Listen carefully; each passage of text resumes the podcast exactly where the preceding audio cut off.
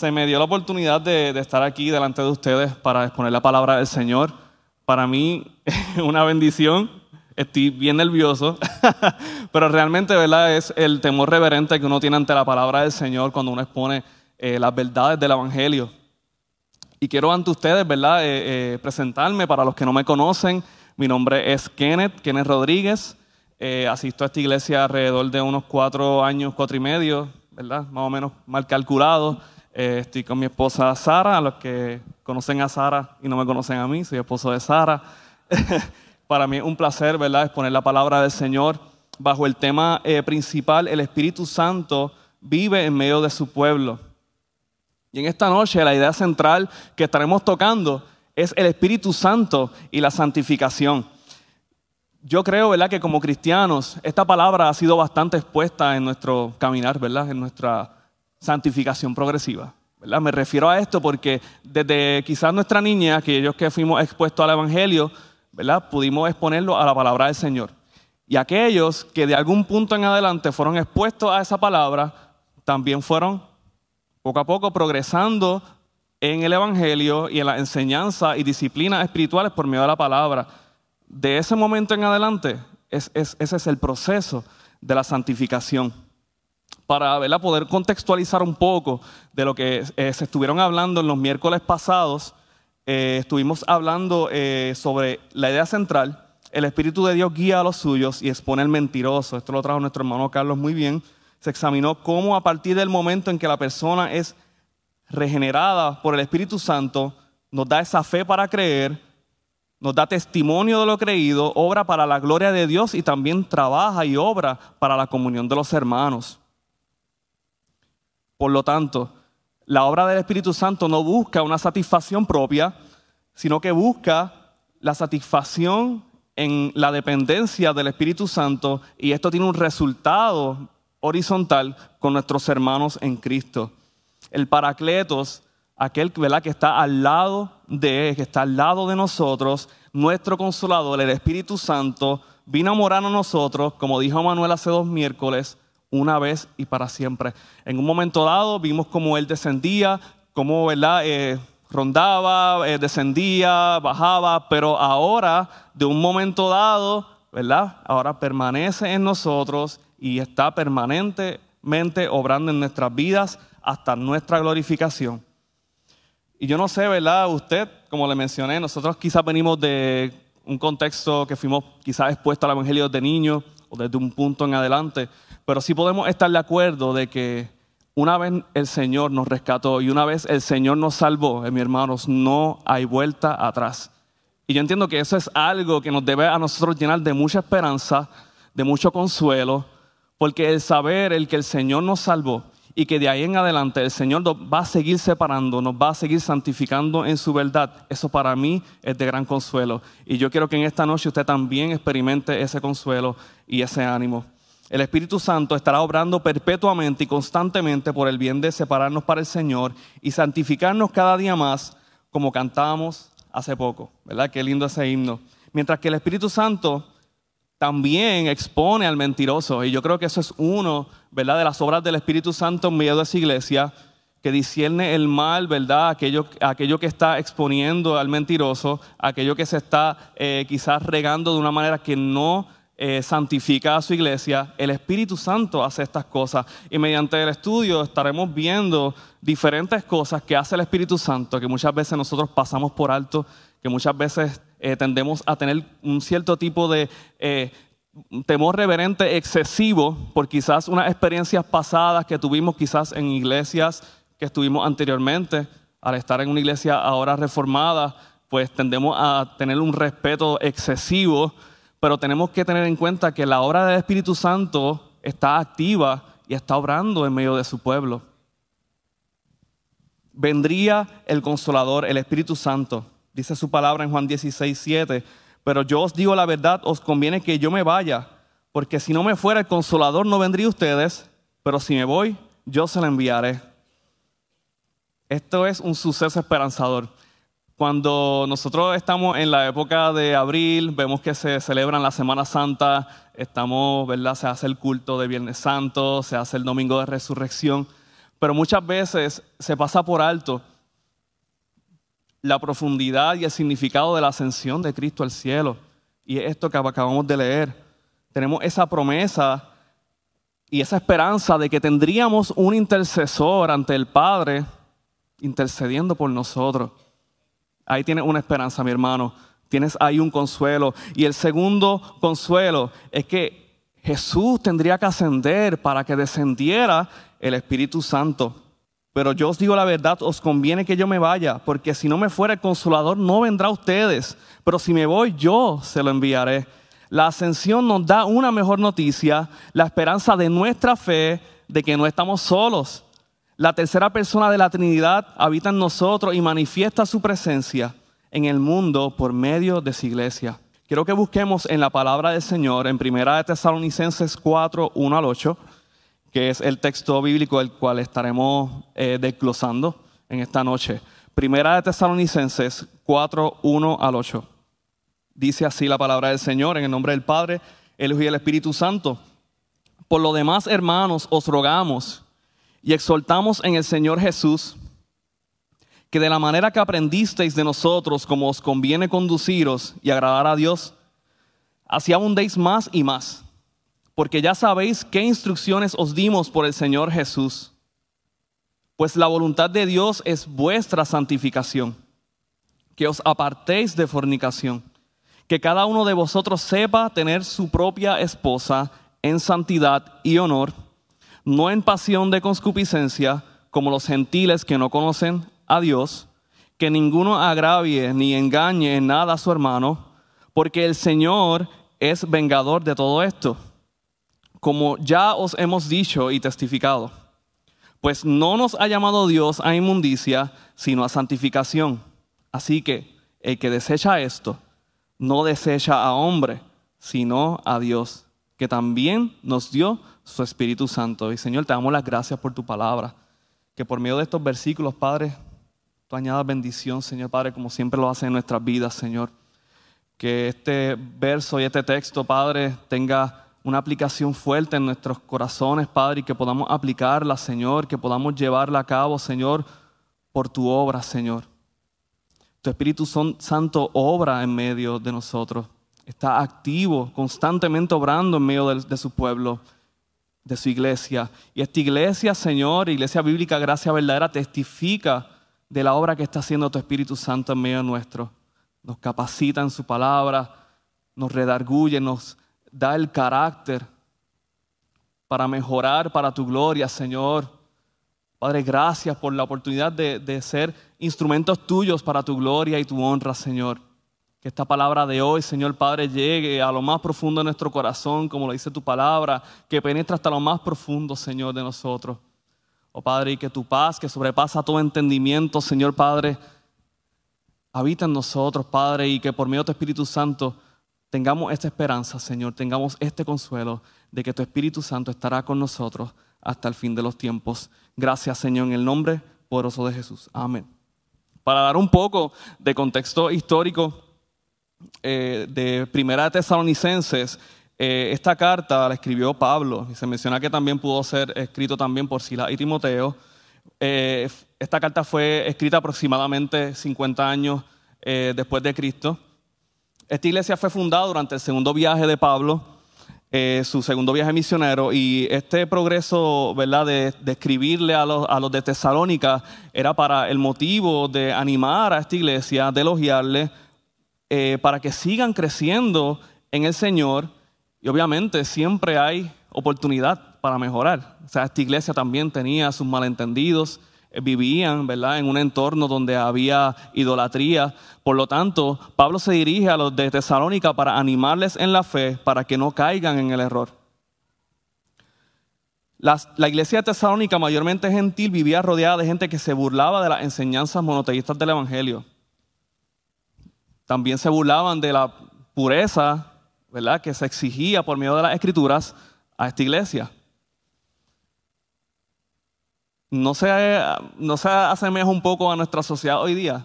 Creemos en un solo Dios, un Dios trino. Creemos en la pureza del matrimonio. ¿No son estas cosas semejantes a lo que vivían los tesalonicenses en ese momento? Para poder ser un poco estructurado en cuanto a los versículos de esta noche, ¿verdad? estaremos dividiendo eh, cinco puntos. Son cinco puntos relativamente cortos, espero. el Espíritu Santo, ¿verdad? para tener un poco de contexto del rol del Espíritu Santo en su iglesia, debemos hablar, hablar primero de cómo el Espíritu Santo trabaja en la salvación, antes de entrar en los puntos. La audiencia de esta epístola siendo personas que han sido mayormente llamadas a la salvación, Pablo enfatiza desde el capítulo 1 cómo esta iglesia ha, sido, así, ha recibido palabra de Dios, pero no tan solamente en palabras, sino en poder. Y asimismo él lo enfatiza en los textos. Dice en el versículo 4 al 5 del primer capítulo, porque conocemos, hermanos amados de Dios, vuestra elección, pues nuestro evangelio no llegó a vosotros en palabras solamente sino también en poder, en el Espíritu Santo y en plena certidumbre, como bien sabéis cuáles fuimos entre vosotros por amor de vosotros. Dios ha decidido salvar a los creyentes por medio de la locura de la predicación, pero el Espíritu Santo es quien obra en esa palabra, el Espíritu Santo es quien infunde su poder por medio de la predicación. Amén. Pero si el espíritu de aquel que resucitó a Jesús de entre los muertos habita en ustedes, el mismo que resucitó a Cristo Jesús de entre los muertos también dará vida a sus cuerpos mortales por medio de su espíritu que habita en ustedes. Como iglesia, y lo mencioné ahorita, en un sentido eh, general o universal, hemos minimizado el rol del Espíritu Santo en la plenitud de su obra. Las predicaciones, muchas veces los himnos, en la manera en que nosotros nos expresamos los unos a los otros, tendemos a minimizar un poco el rol del Espíritu Santo.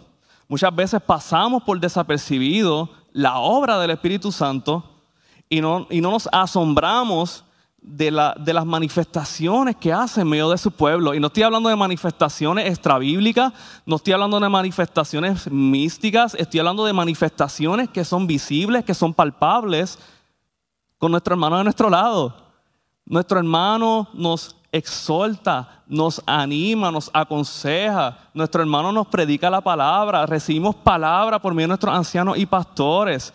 La palabra cantada, mis hermanos, eso es obra del Espíritu Santo. Amén. Y cuando hablo del poder del Espíritu Santo, no hablo de misticismo ni de manifestaciones extrabíblicas, sino de la obra del Espíritu Santo activamente en medio de su pueblo y muchas veces lo pasamos por desapercibido. Para entender nuestros versos de esta noche, es importante tener claro que el Espíritu Santo, así como la, primera, y segunda persona de la Trinidad, tiene un rol activo en el orden de la salvación.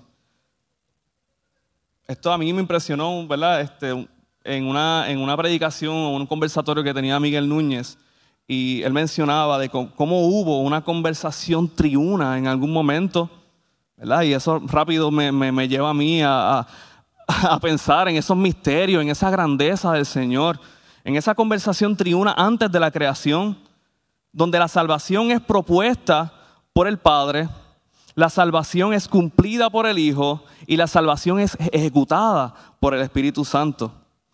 Es parte de su plan con nosotros su creación, sus elegidos. Ahora bien, como mencionamos, el Espíritu Santo está presente en la salvación. Desde la elección, el Espíritu Santo nos escoge, nos lleva al arrepentimiento, a la fe, a creer, y asimismo por medio de ese Espíritu es que somos nacidos de nuevo y nos pasa de la muerte a la vida. De esta manera también por medio del Espíritu Santo nosotros somos justificados y recibimos, ¿verdad? Ese perdón, esa garantía por medio del Espíritu Santo. Ahora somos ante los ojos de Dios perfectos por medio de Jesucristo. Dice en 2 Corintios 1:22, el cual también nos ha sellado y nos ha dado las arras del Espíritu en nuestros corazones.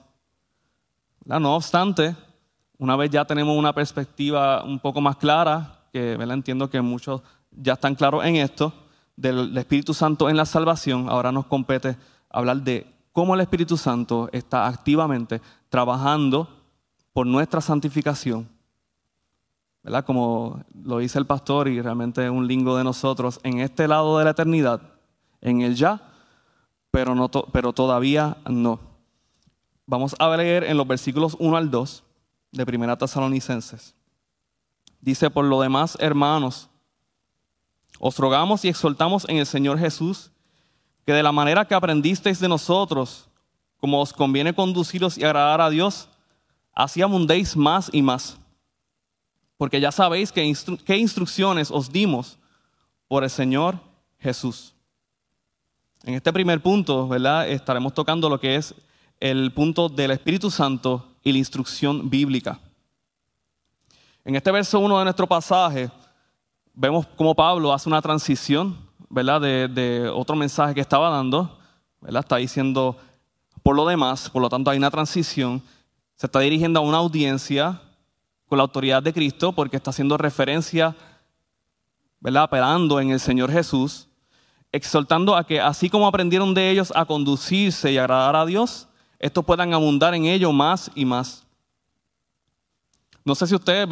Les, pasa por, su mente cuando uno expone eh, sobre las epístolas de Pablo, la vida pasada de Pablo, cómo Pablo perseguía a la iglesia, cómo Pablo eh, ahora, ¿verdad? siendo en un momento dado Saulo perseguidor de la iglesia, viene siendo ahora apóstol de la iglesia, apóstol de Jesucristo, ¿verdad? Que no tuvo en poco la ley, pues era conocedor de ella, instruido por Gamaliel, no obstante, en su fariseísmo no lograba ver la plenitud de la obra de Cristo hasta que tuvo experiencia de camino a Damasco.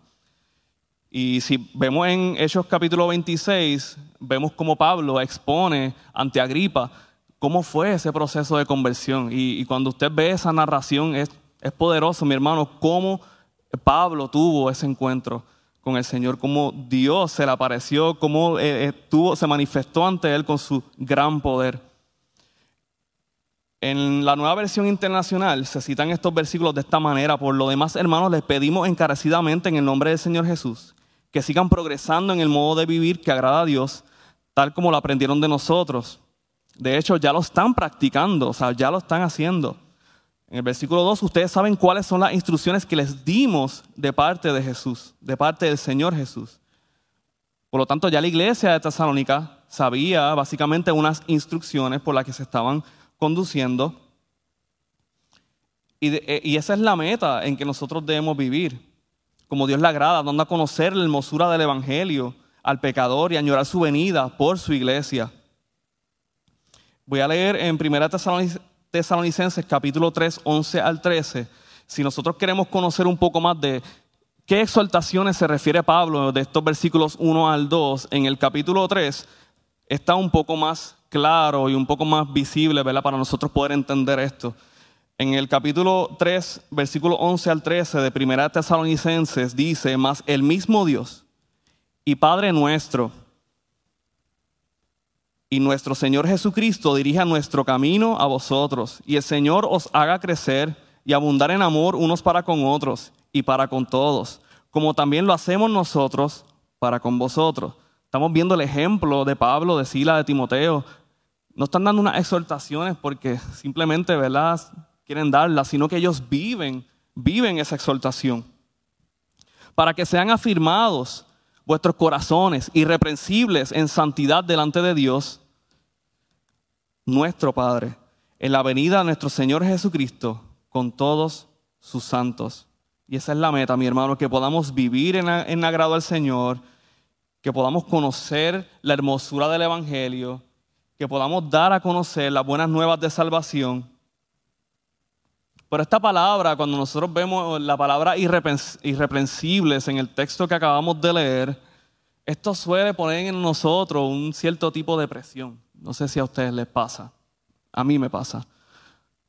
Y aquellos que son líderes, aquellos que enseñan, ¿verdad? Tienen esta responsabilidad de ser irreprensibles, ¿verdad? En testimonio ante la exposición de la palabra de Dios.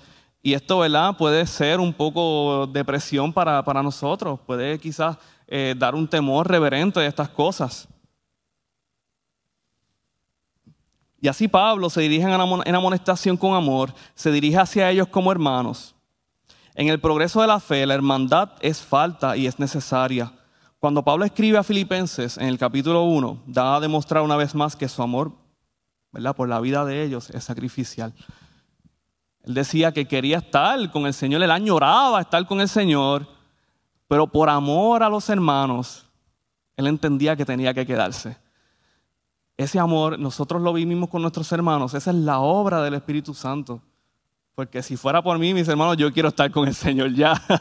Pero miren a Pablo, qué amor tan impresionante por, los hermanos, en que él, él entiende que debe quedarse todavía por la obra de Cristo, por el Evangelio. Porque de ambas cosas estoy puesto en estrecho, teniendo deseo de partir y estar con Cristo, lo cual es muchísimo mejor pero quedar en la carne es más necesario por causa de vosotros. Y yo entiendo que este es el mismo sentir con los tesalonicenses, con los gálatas, con la iglesia de Corintios.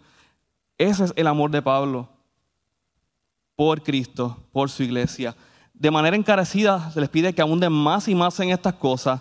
De este lado de la eternidad, la madurez espiritual o madurez cristiana no tiene una terminación hasta que el Señor nos glorifique en este lado de la eternidad, la suficiencia del Evangelio es total, en ese sentido posicional, porque somos justificados por medio de Jesucristo, pero en el sentido progresivo nos falta.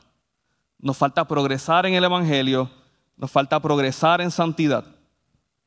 Progresivamente, distinto a posicionalmente, ya somos santos posicionalmente. Y dice en Hebreos 10:10 esto, en esa voluntad somos santificados mediante la ofrenda del cuerpo de Jesucristo, hecha una vez y para siempre.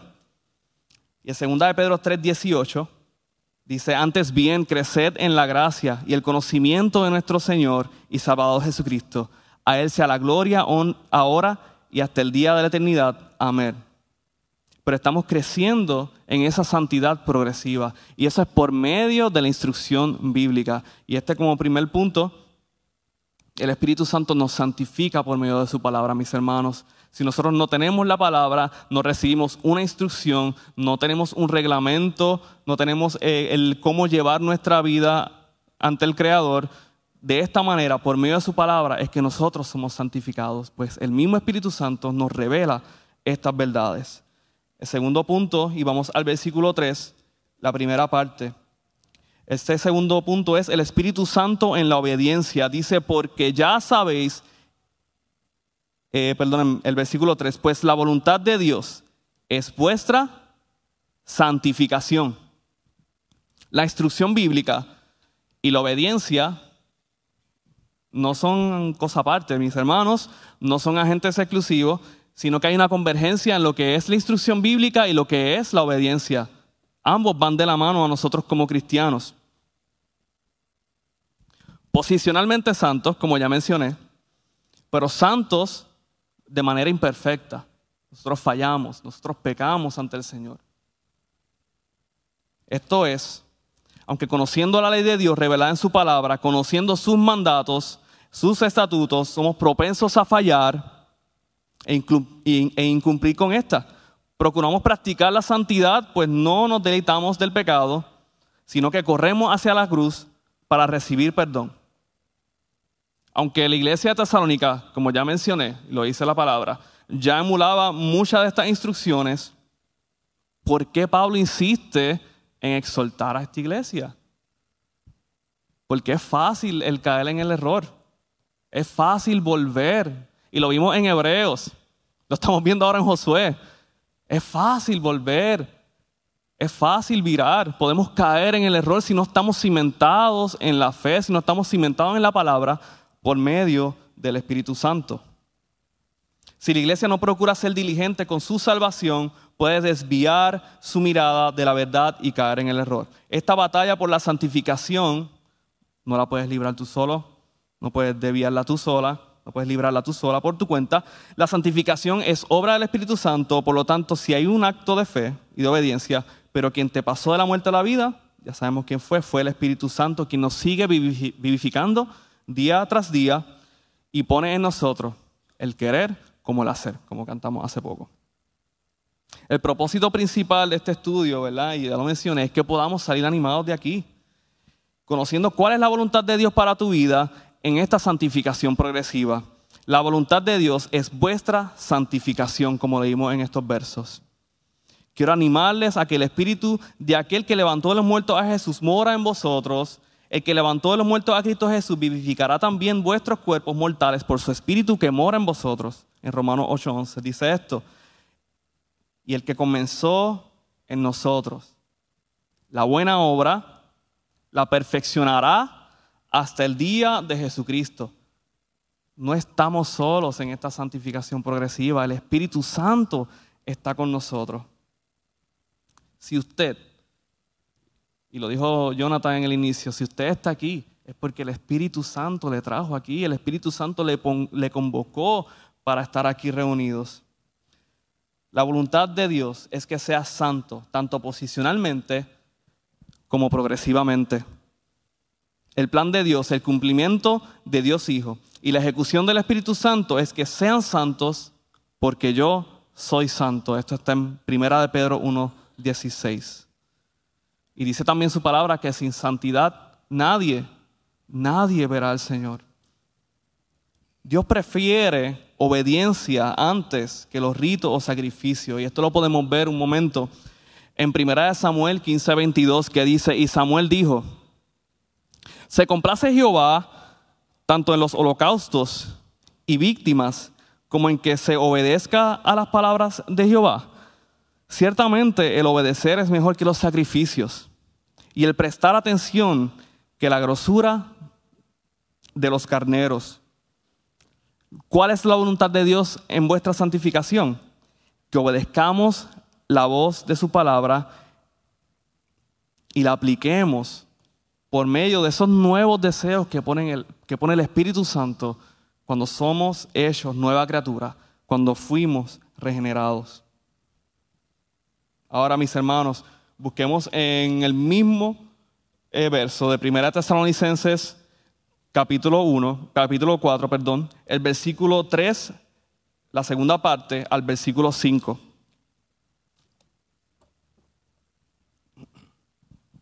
dice, voy a leer completo, el versículo 3, pues la voluntad de Dios es vuestra santificación, que os apartéis de fornicación, que cada uno de vosotros sepa tener su propia esposa en santidad y honor, no en pasión de concupiscencia, como los gentiles que no conocen a Dios. ¿Cuál es el punto, el tercero que vamos a traer ahora? el Espíritu Santo y el pecado. El Espíritu Santo nos aleja del pecado. Mientras tanto, el otro adyacente es que el Espíritu Santo nos acerca a Él. La fornicación, por ella, se refiere a cualquier acto fuera del matrimonio, fuera del pacto matrimonial. Y note el énfasis que ¿verdad? este pecado constata eh, en Tesalónica aun cuando es una iglesia, ¿verdad? Que puede ser una iglesia un poco más ejemplar, una iglesia que sigue unas exhortaciones y con todo y eso Pablo se dirige a ella eh, con estas exhortaciones a no caer en este pecado de la impureza sexual. La pasión y la concupiscencia son el deseo pecaminoso, no tan solo en anhelo, sino en la ejecución del pecado, sea de manera práctica o también en el corazón. No sé si se acuerdan del mensaje hace unos meses donde el pastor Oscar trajo este mensaje poderoso, ¿verdad? Cuando estábamos en el tema de la sexualidad, que el problema está en nuestro corazón. Y tenemos que sacar de raíz ese pecado y eso es obra del Espíritu Santo, no lo podemos hacer por nuestra cuenta.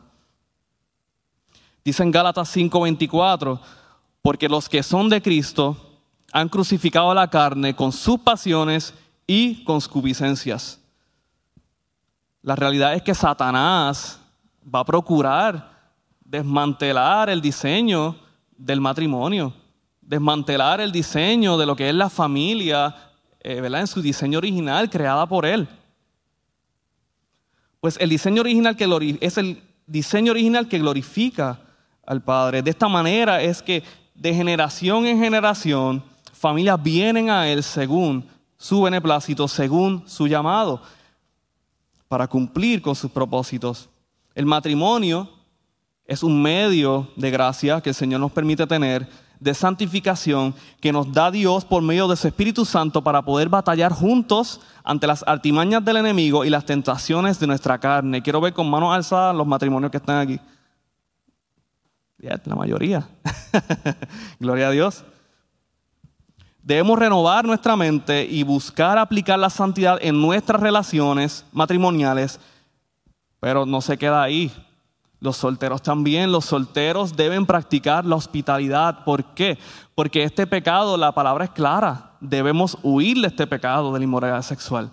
El exponernos a ella nos puede hacer caer, mis hermanos. Por eso su palabra es enfática en que debemos de huir. ¿Y de qué manera?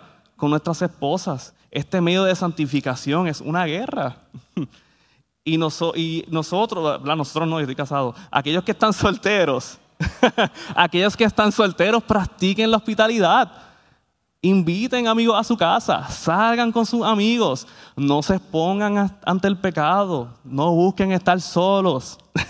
lo digo porque yo lo pasé en mi soltería, eh, fue difícil. El matrimonio es un medio de gracia y santificación. Debemos renovar nuestra mente y buscar aplicar la santidad de nuestras relaciones matrimoniales. Dice en Efesios 5, 25 al 28.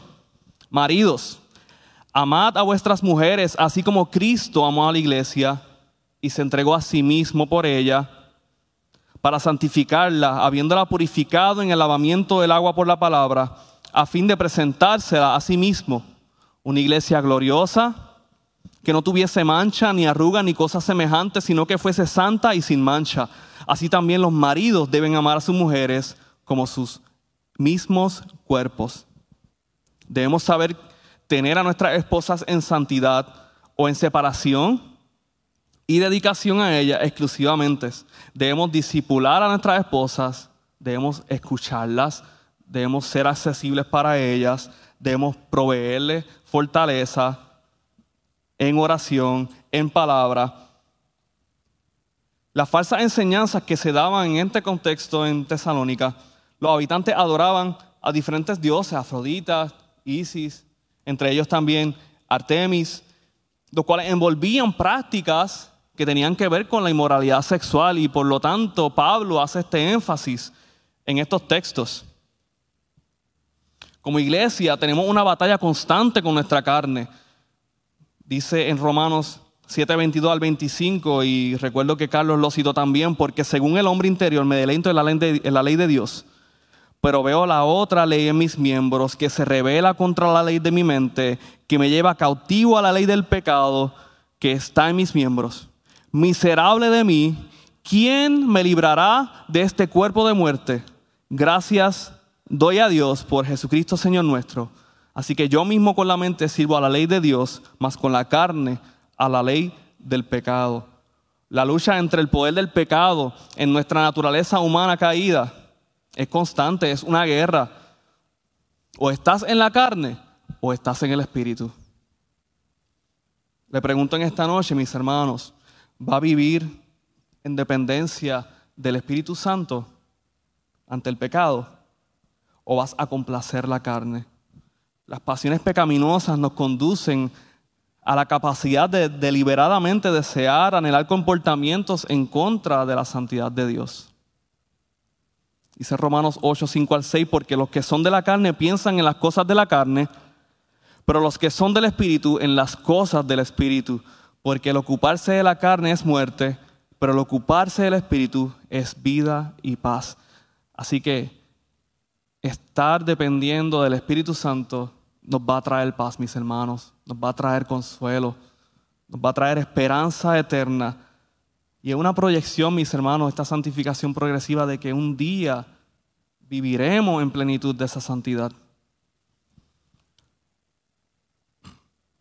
En las predicaciones ¿verdad? que hemos visto anteriormente del pastor Richard, vimos, eh, si no me equivoco, en Josué capítulo 7, la historia de, de Acán, cuando ¿verdad? Este, roba estas pertenencias o toma unas pertenencias del anatema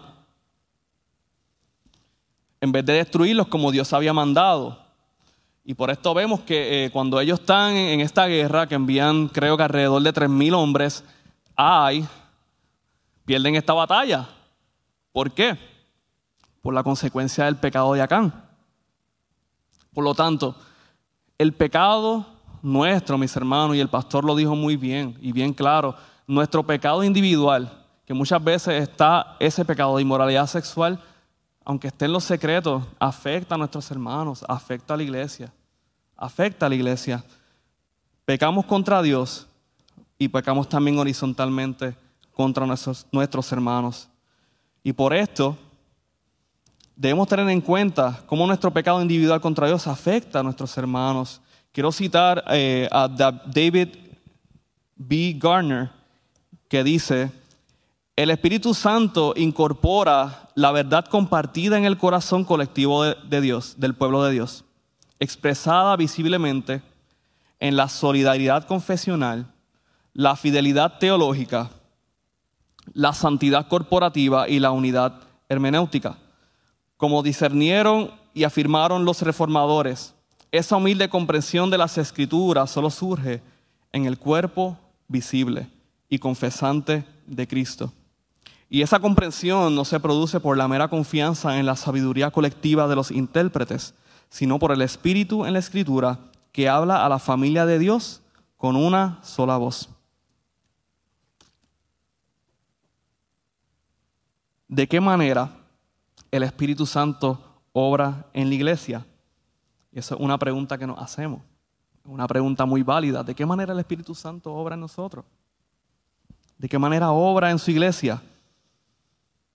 Y yo no sé usted, pero ¿verdad? si usted viene de quizá un contexto que estuvo quizá una iglesia eh, un poco pentecostal o iglesias que quizá eran eh, ¿verdad? excesivas, eh, místicas en muchas manifestaciones ¿verdad? del Espíritu Santo, hay, que tener mucho cuidado con eso.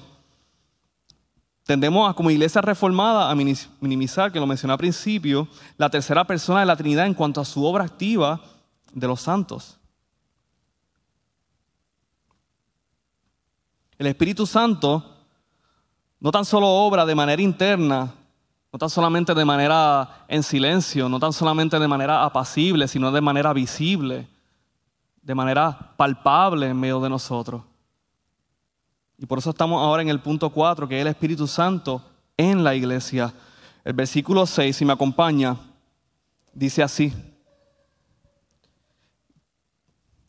que ninguno agravie ni engañe en nada a su hermano, porque el Señor es vengador de todo esto, como ya os hemos dicho y testificado, que ninguno agravie ni engañe en nada a su hermano, porque el Señor es vengador de todo esto, como ya os hemos dicho y testificado.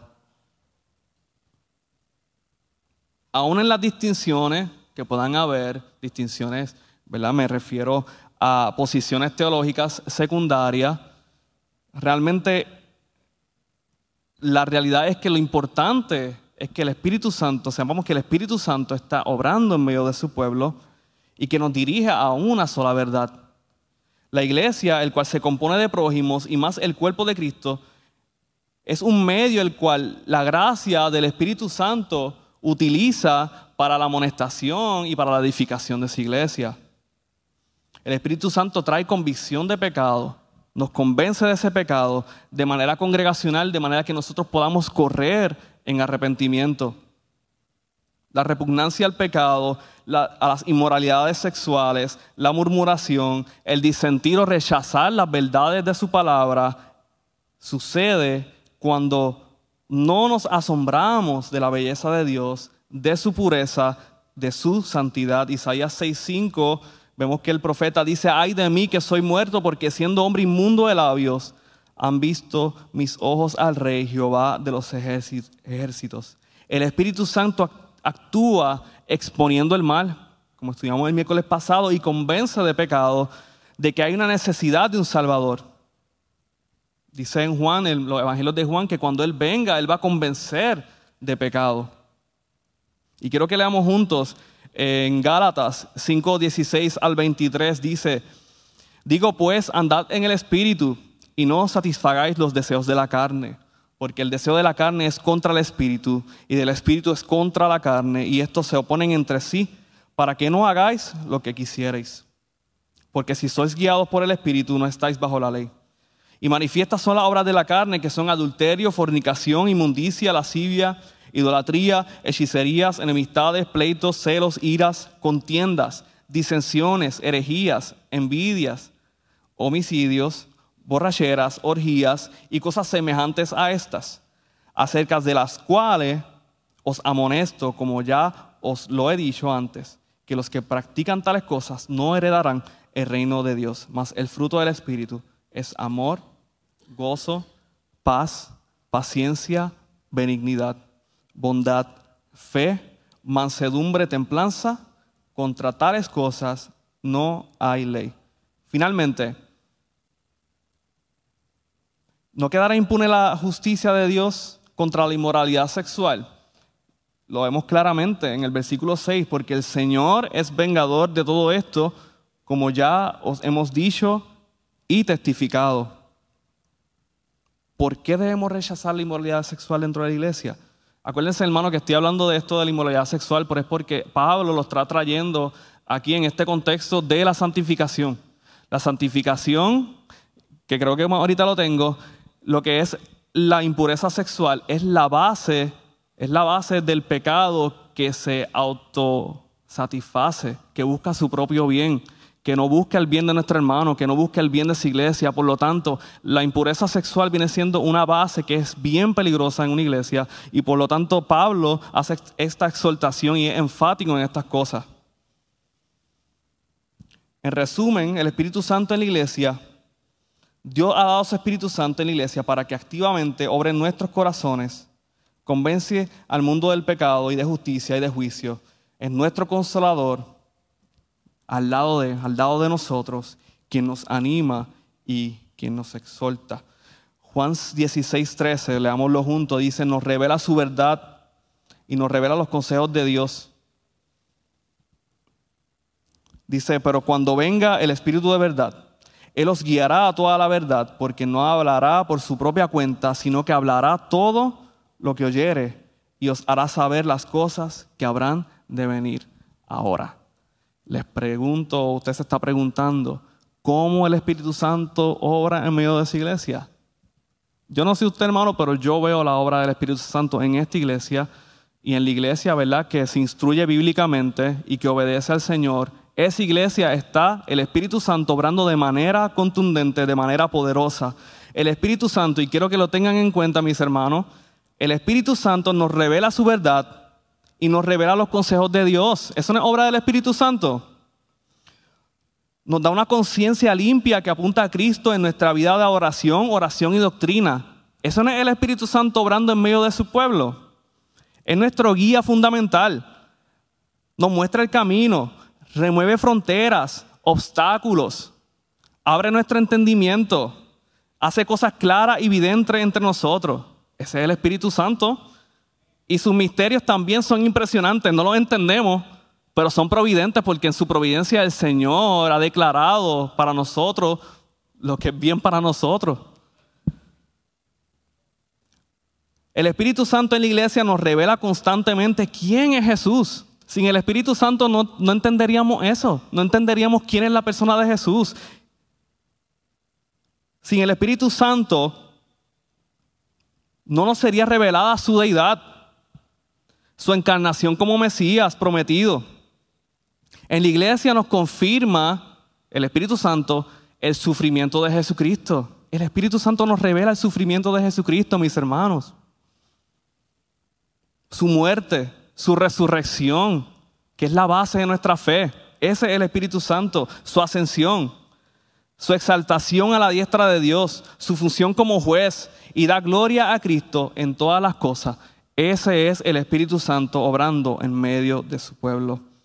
Esa es la obra del Espíritu Santo. Y como un extra a este punto del Espíritu Santo y la iglesia, y yo entiendo que esto es gracia del Señor, adicional a todo esto que el Señor nos permite tener, nos otorga de unos dones y nos otorga de unos talentos que nosotros no merecemos.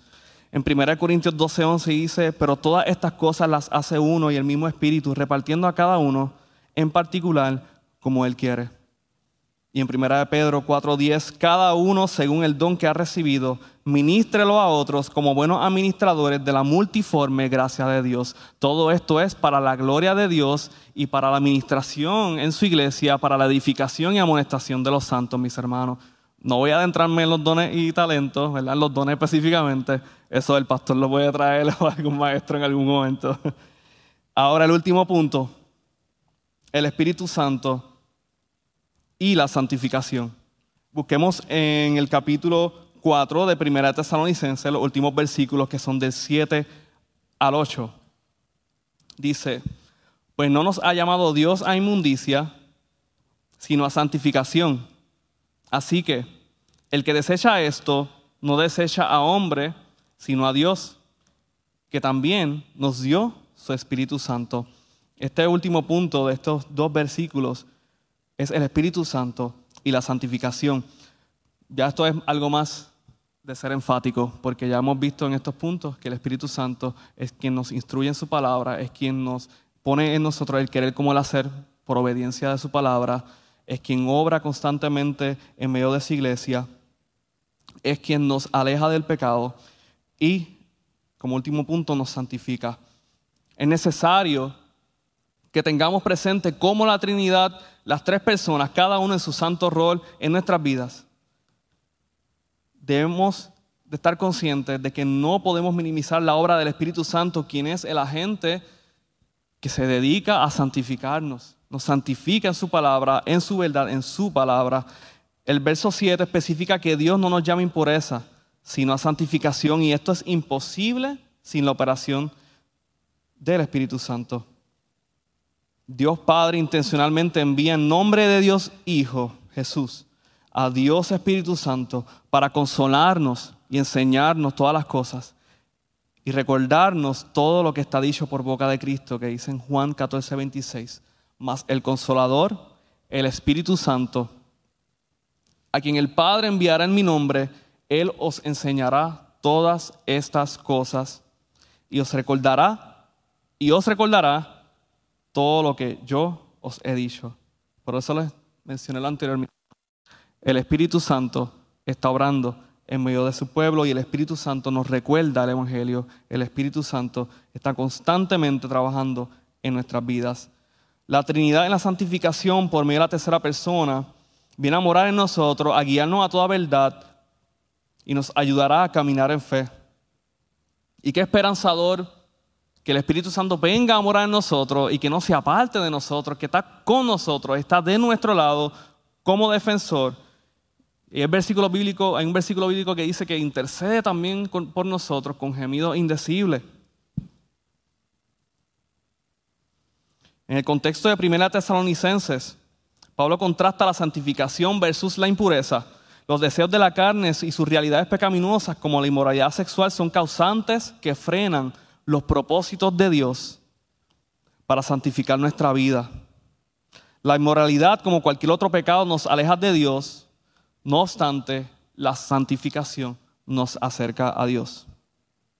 Y por eso mencioné ahorita que iba a ser enfático en esto de la impureza sexual, porque la base del pecado de la inmoralidad sexual es utilizar nuestro egoísmo, nuestra causa, y no por la causa de Cristo o por la causa de nuestros hermanos. Busca la autogratificación.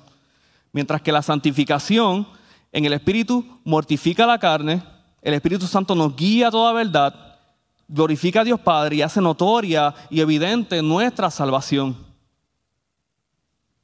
Dicen ellos en 1 Corintios 6, 18 al 20, huid de la fornicación, cualquier otro pecado que el hombre cometa está fuera del cuerpo, mas el que fornica contra su propio cuerpo peca. ¿O ignoráis que vuestro cuerpo es templo del Espíritu Santo, el cual está en vosotros, el cual tenéis de Dios y que no sois vuestros? Porque habéis sido comprados por precio. Glorificad pues a Dios en vuestro cuerpo y en vuestro espíritu, los cuales son de Dios.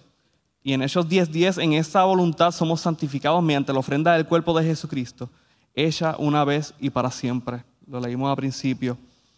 Y quiero que por último eh, proyecten el último versículo que tengo para esta noche en Efesios 2, 1 al 3, que dice, y Él os dio vida a vosotros cuando estabais muertos en vuestros delitos y pecados, en los cuales anduvisteis en otro tiempo, siguiendo la corriente de este mundo conforme, a la, conforme al príncipe de la potestad del aire, el espíritu que ahora opera en los hijos de desobediencia, entre los cuales también todos nosotros vivimos en otro tiempo en los deseos de nuestra carne, haciendo la voluntad de la carne y de los pensamientos, y éramos por naturaleza hijos de ira, lo mismo que los demás. Pero tenemos una esperanza, mis hermanos, una esperanza certísima, una esperanza que nos vivifica, y es que en Cristo tenemos esa libertad. Esa libertad del pecado que por medio de ese Espíritu Santo es que tenemos esa garantía y tenemos ese sello que para siempre tenemos su salvación. Y en eso nos gozamos en esta noche, nos deleitamos en eso en esta noche, mis hermanos. Estamos seguros y qué grandeza saber de que estamos preservados hasta el fin, de que el Espíritu Santo nos va a sostener diariamente hasta el tiempo que el Señor nos permita estar acá. Qué bendición y ánimo, mis hermanos, es poder saber que somos separados para Dios. El ser santo es ser separado.